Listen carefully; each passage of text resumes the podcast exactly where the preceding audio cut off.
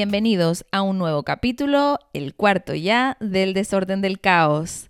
En este capítulo les voy a hablar de la ansiedad y más concretamente de la mía, mi ansiedad. Quiero recordarles que estoy trabajando en la página web www.eldesordendelcaos.es y que tienen mi cuenta de Facebook Instagram y Twitter, el desorden del caos, para que si quieren ir dando ya una vueltita por, por estas cuentas, a mí me haría mucha ilusión y que me dejen algún comentario. Comenzamos.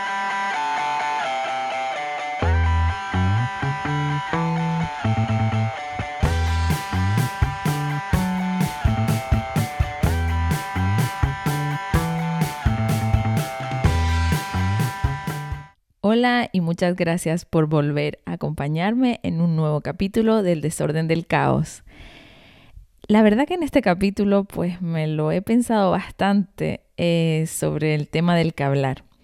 Eh, no tanto por el tema en sí, sino cómo, cómo hacérselo llegar.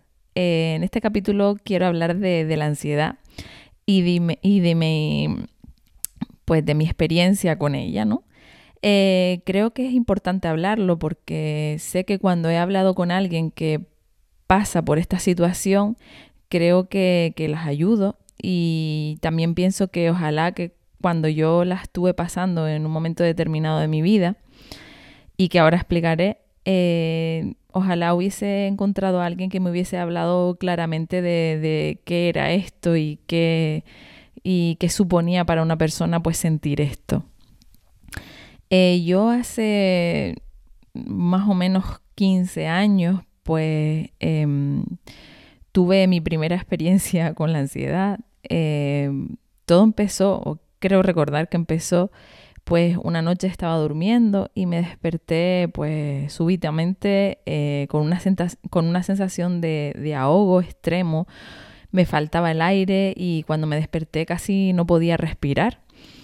Eh, a lo largo del tiempo eh, he creído que, esa sensación que me pasó ese día o, esa, o ese acontecimiento fue lo que desencadenó pues todo lo que vino después. Es verdad que cuando me pasó eso estaba en un momento determinado de mi vida eh, difícil, bueno, o lo había casi pasado. A mi madre le diagnosticaron un cáncer. Eh, Mm, fue un gran palo para toda mi familia. Eh, pero quizás para mí mm, no fui consciente de, ello pues hasta mucho después, hasta que pasó prácticamente todo, pues yo estuve bastante fuerte acompañando a mi madre, acompañando a mi hermana, a mi padre. De hecho, eh, era la que iba con mi madre pues al médico, a, a todo, pues todo ese periplo de, de, de, médicos y de, y de consultas a las que tenía que acudir ella. Eh, yo en ningún momento, eh, y ahora lo pienso, pues lloré por esta circunstancia. Desde el primer día que se lo diagnosticaron a mi madre, pues, eh, mm, pues tiré para adelante, no me dio a mí, pues la sensación de, de esto de, de, venirme abajo, ni de llorar, ni nada, sino entendí que lo que teníamos que hacer era tirar hacia adelante, ver lo positivo a lo que estaba pasando. Y pues venga, las actuaciones que hay que, realizar las realizamos y, y hacia adelante porque, porque todo va a salir bien. Eh, ¿Qué pasa? Que yo creo que no lo gestioné bien desde un principio porque creo que, fui demasiado fuerte. Yo creo que llorar y ser consciente de un problema no está para nada mal. Creo que al revés, que es necesario poner los pies en el suelo y decir, pues bueno, tenemos un problemón y vamos a ver cómo salimos de esta.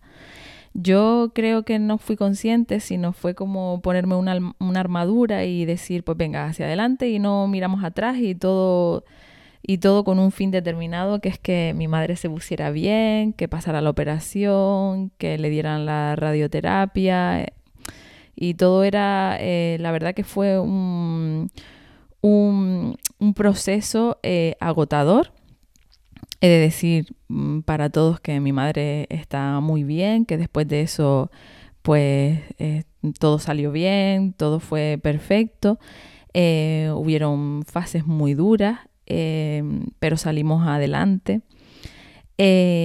Eh, cuando ya mm, a mi madre la habían operado, había pasado la radio, estaba prácticamente todo volviendo un poco a la normalidad, fue cuando sentí mm, yo que mi cuerpo empezaba a notar algo extraño, ¿no? Como si me estuviera dejando caer eh, y paradójicamente en vez de sentirme bien porque ya todo había pasado, mm, por supuesto me sentía bien, pero a la misma vez me había quedado como sin fuerza, como si algo me estuviera pasando eh, que, que no disfrutaba del momento y de todo lo sucedido, en plan como dejarlo atrás y seguir adelante, sino que me estaba viniendo abajo.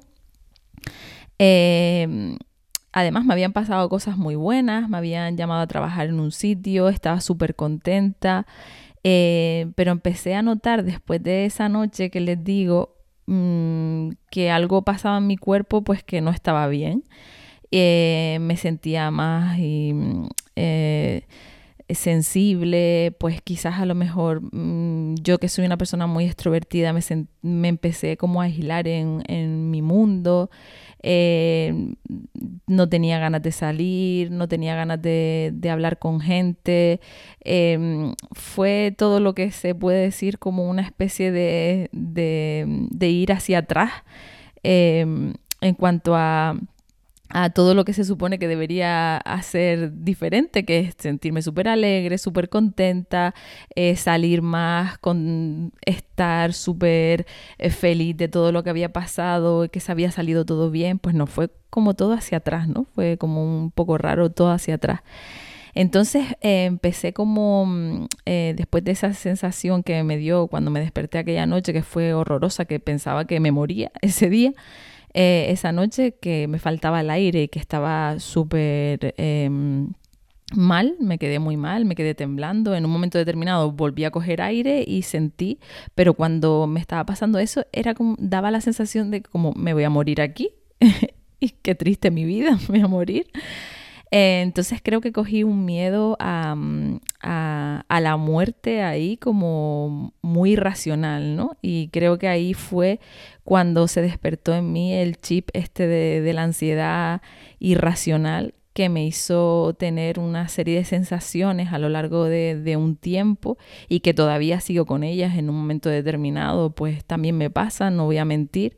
Cuando se le despierta a una persona, y soy una persona que lee mucho sobre este tema, el chip de la ansiedad, pues sabes que va a estar siempre ahí, que habrá momentos y altibajos en el que aparecerá, pero lo que tienes que hacer es eh, no dar tu brazo a torcer o no darle eh, cancha para que te gane, sino que tu vida siga lo más normal posible, eh, pero sabiendo que está ahí. Todo mm, es, muy difícil también de decir porque yo sé que hay mucha gente que si no lo pasa, pues decidir que una persona tiene ansiedad pues es como algo que no está muy socialmente pues bien visto, ¿no? Porque es una persona que tiene ansiedad, es una persona enferma y para nada cada vez que hablas con alguien, eh, y yo que trabajo con muchas personas, pues te das cuenta que esto de la ansiedad es el pan nuestro de cada día. Es decir, hay muchas personas con ansiedad, hay, hay muchas personas no solo con ansiedad, sino que no saben gestionar su ansiedad, que eso sí que es muy malo.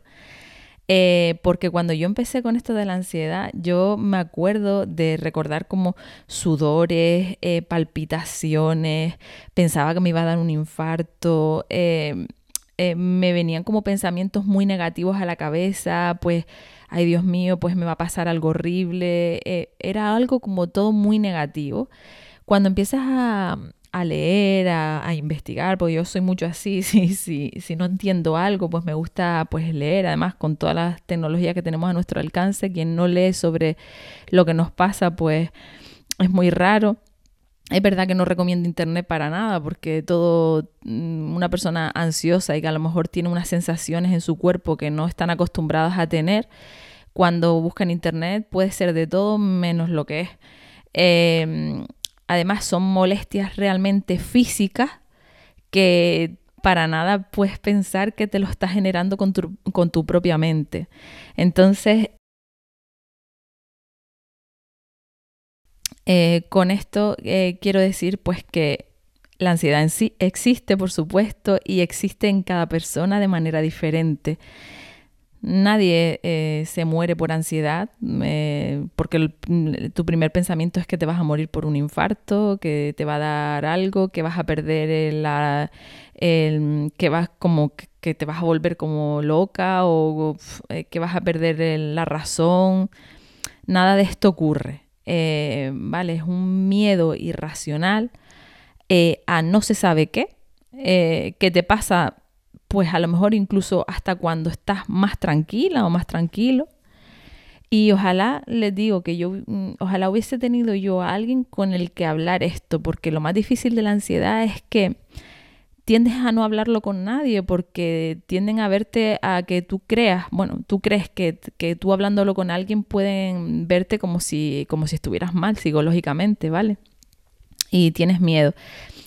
Eh, de unos años a esta parte, pues la ansiedad se ha dado bastante visibilidad pues, en los medios, en todo el mundo. Sabemos que, bueno, las estadísticas dicen que un 80% de la población sufre o ha sufrido ansiedad en algún momento.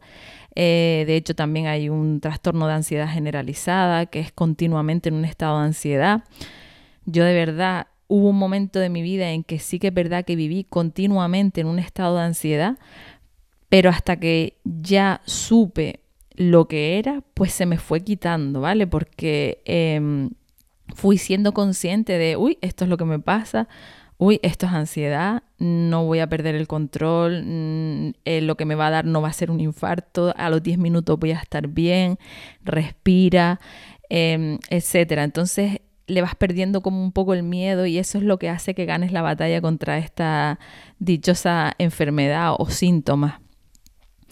Eh, recomiendo a la gente que esté pasando por este, por este trance, eh, escuchar mucho a personas que lo han padecido, la padecen, y, sobre todo escuchar a psicólogos, a personas entendidas en el tema. A mí me ayudó mucho el escritor Rafael Santandreu.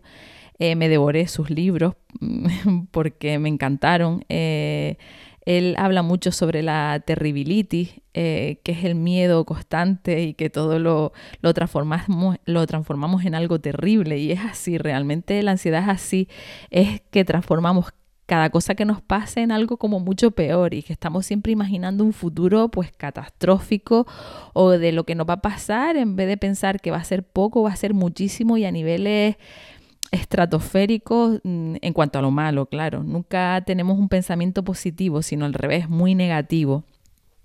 Él tiene varios libros como es eh, Las gafas de la felicidad, eh, El arte de no amargarse la vida, Ser feliz en Alaska y el último que es em, eh, el, último que, me, que me he leído y es el que tiene es Nada es tan terrible. Y la verdad que lo recomiendo mucho yo a mis compañeras de trabajo, a mis amigos, también se lo recomiendo porque también nos hace como poner un poco los pies en el suelo de muchas cosas de las que nos pasa diariamente y que creemos que es lo peor que nos puede pasar en este mundo. Eh, yo creo que también al ser madre eh, se aumenta también muchísimo la ansiedad porque ya no es lo que te pase a ti, sino lo que le pueda pasar a las personas que más quieres en este mundo, que son tus hijos. Y vivir así, pues lamentablemente es que es verdad, es no vivir. Vivir en un estado de ansiedad es no vivir.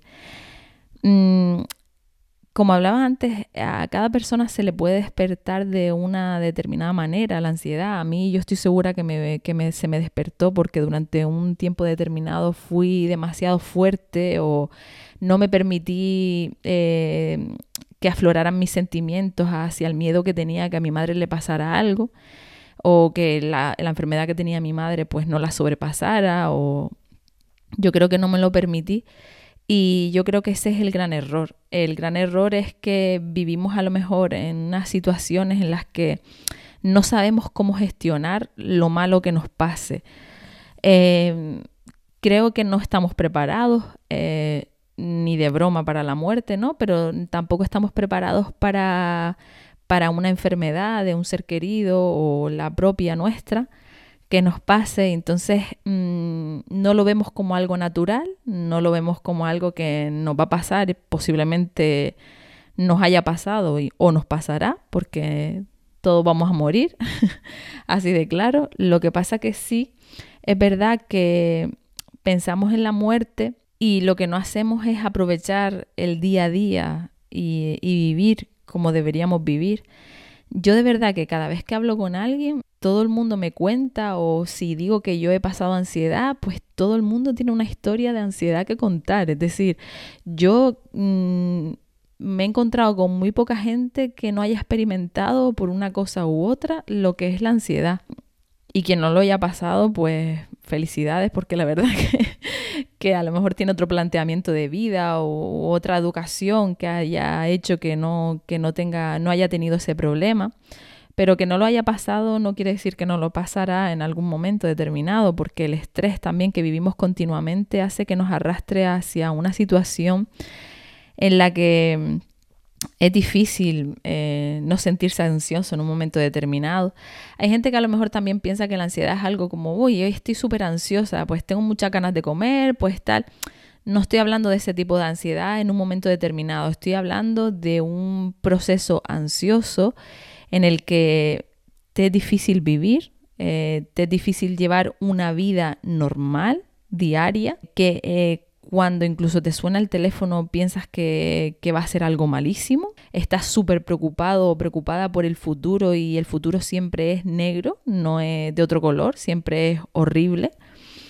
Estoy hablando de ese tipo de ansiedad. Y luego eh, son los, síntomas, los síntomas que están relacionados con, esa ansiedad. Los síntomas también son eh, súper diversos. Eh, es decir, yo, por ejemplo, en mi, en mi experiencia, lo que me pasaba a mí era sudoración de manos, eh, el corazón parecía que me se me iba a salir del pecho, eh, tenía la sensación, las ganas que tenía yo era de salir corriendo, no sé a dónde, no sé a dónde, pero era la sensación como, sal de aquí, vete de aquí. Me acuerdo de estar trabajando en eh, en, un empleo que yo tenía anteriormente y la gente venía con muchos problemas y te contaba muchísimas cosas, ¿no? Muchos problemas, lloraba incluso, eh, tú, claro, aguantando tú con tus problemas y con tu estado, claro. Y la empatía que tenías hacia la otra persona te hacía sufrirlo en, tus propias carnes. Entonces lo que tenía ganas es de salir corriendo de, de donde estabas trabajando, de tu oficina y salir fuera, respirar y demás. Entonces, Imagínate, yo pensaba, no sé gestionar mis propios problemas, voy a poder darle solución pues, a los problemas de, de las personas que vienen a hablar conmigo. Y es la verdad que bastante frustrante.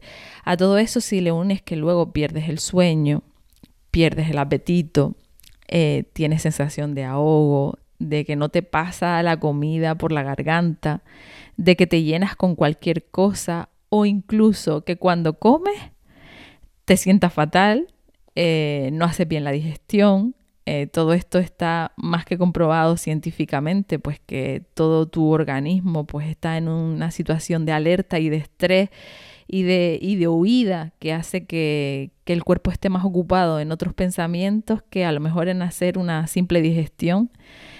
Y, y la verdad que es un, es una sensación súper desagradable que hay que saber gestionar, pero qué, fácil es decir, hay que saber gestionar, tienes que respirar. Yo los consejos que puedo dar es que, primero, vean la ansiedad como algo normal, eh, que nos puede pasar a cualquiera, que basta una situación súper estresante en tu vida para que se te despierte, que si es así y se despierta, pues tienes que asumirla no puedes intentar, eh, yo creo que es malo intentar huir de, la sensación de la ansiedad, porque cuando quieres huir no estás siendo consciente de lo que te está pasando y cuando no estás siendo consciente de lo que te estás pasando, te está pasando, no estás conectando con tu propio cuerpo, que es eh, quien está sintiendo los síntomas de, de, tu mente, ¿vale? De lo que está pasando en tu mente. Y yo creo que es un gran error. Eh, Creo que es súper importante hacer una actividad física que te permita no pensar en lo malo, que te desconecte, y esto está más que comprobado. Todas las cosas que he leído, todos los psicólogos que he oído, todas las personas entendidas en el tema, pues te aconsejan hacer una actividad física, deporte, eh, incluso hacer yoga, meditación, hacer ejercicios de respiración. Yo he de decir que con lo de los ejercicios de respiración me pasaba algo curioso porque yo decía, venga, voy a respirar, ¿no? Pero una de las cosas más difíciles que yo tenía en, en, cuanto a la ansiedad era la dificultad de respirar. Y entonces cuanto más consciente era de que estaba respirando, pues peor lo pasaba. Entonces lo que tenía que hacer y una de las cosas que hacía era, por ejemplo, encender una vela y enfocar mi mente, porque te dicen ten la mente en blanco, pero eso jamás, y después oyendo a otros científicos y más, y demás, eso casi nunca puedes hacerlo, tener la mente en blanco, eso es muy difícil, siempre te, te, están atacando pensamientos, lo que tienes que aprender es a dejarlos de lado. Ponía una vela, eh, me, me, dirigía a la luz que a la luz de la vela y, e intentaba pensar, pues no, pues intentar pensar en no pensar, intentar en, en pensar en cosas relajantes, en algo que me, me sentara bien y así pues era consciente, no era consciente de mi respiración, por lo tanto no estaba enfocada en mi respiración, pero era consciente de que estaba respirando y estaba bien y estaba tranquila. Veo que el podcast se me está alargando bastante porque de este tema me gustaría contar bastantes cosas, podemos abordarlo en otro,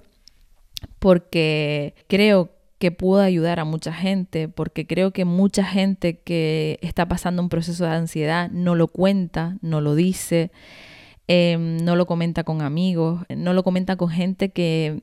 Y es un error porque te digo que cuando lo comentas, que a mí me ha pasado en infinidad de ocasiones, mucha gente tiene un episodio de ansiedad que contar, eh, que a lo mejor puede durar más en el tiempo y otros menos, y puedes eh, aprender de cómo han gestionado esas personas la ansiedad en un momento determinado. Creo que con quienes primeros tenemos que hablarlo es con los que tenemos a nuestro alrededor, porque muchas veces sufren por nosotros y con nosotros de algo que no comprenden, es algo que no saben cómo cómo tratarnos, o sea, cómo, cómo ayudarnos en muchas ocasiones y también les genera frustración porque nos ven sufrir y no saben cómo, cómo ayudarnos.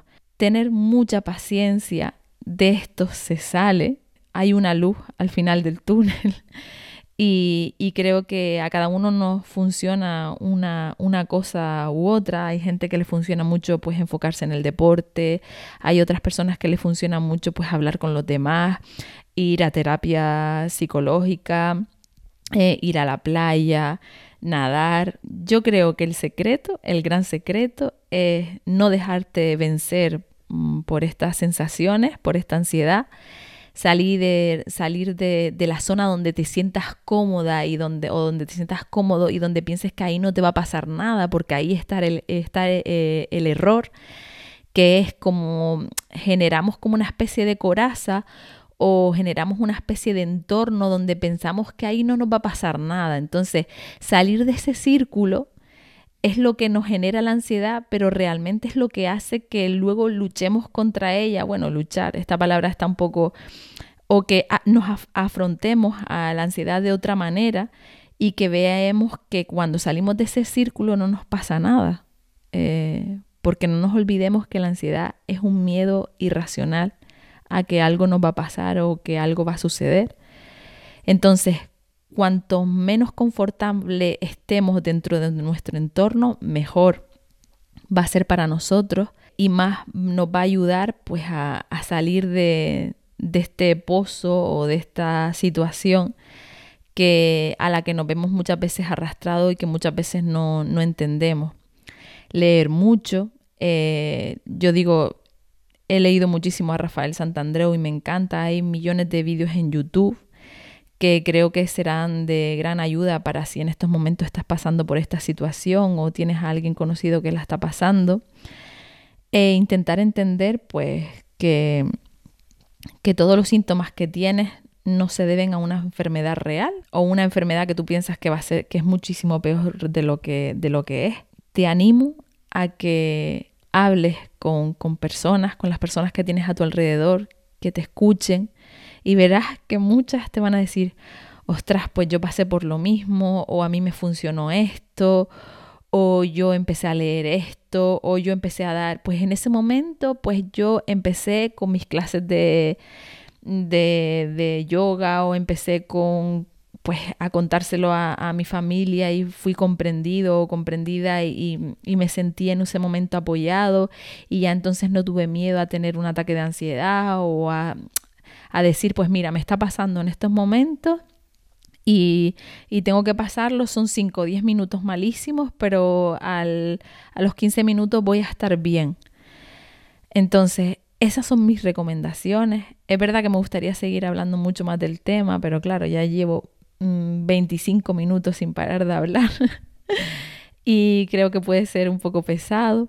Así que termino el programa de hoy, pero con un mensaje, que el mensaje es que las personas con ansiedad que no se rindan, que no piensen que esto es algo que solo les sucede a ellos y que hay mucha gente a su alrededor que lo está pasando y lo, o lo pasará.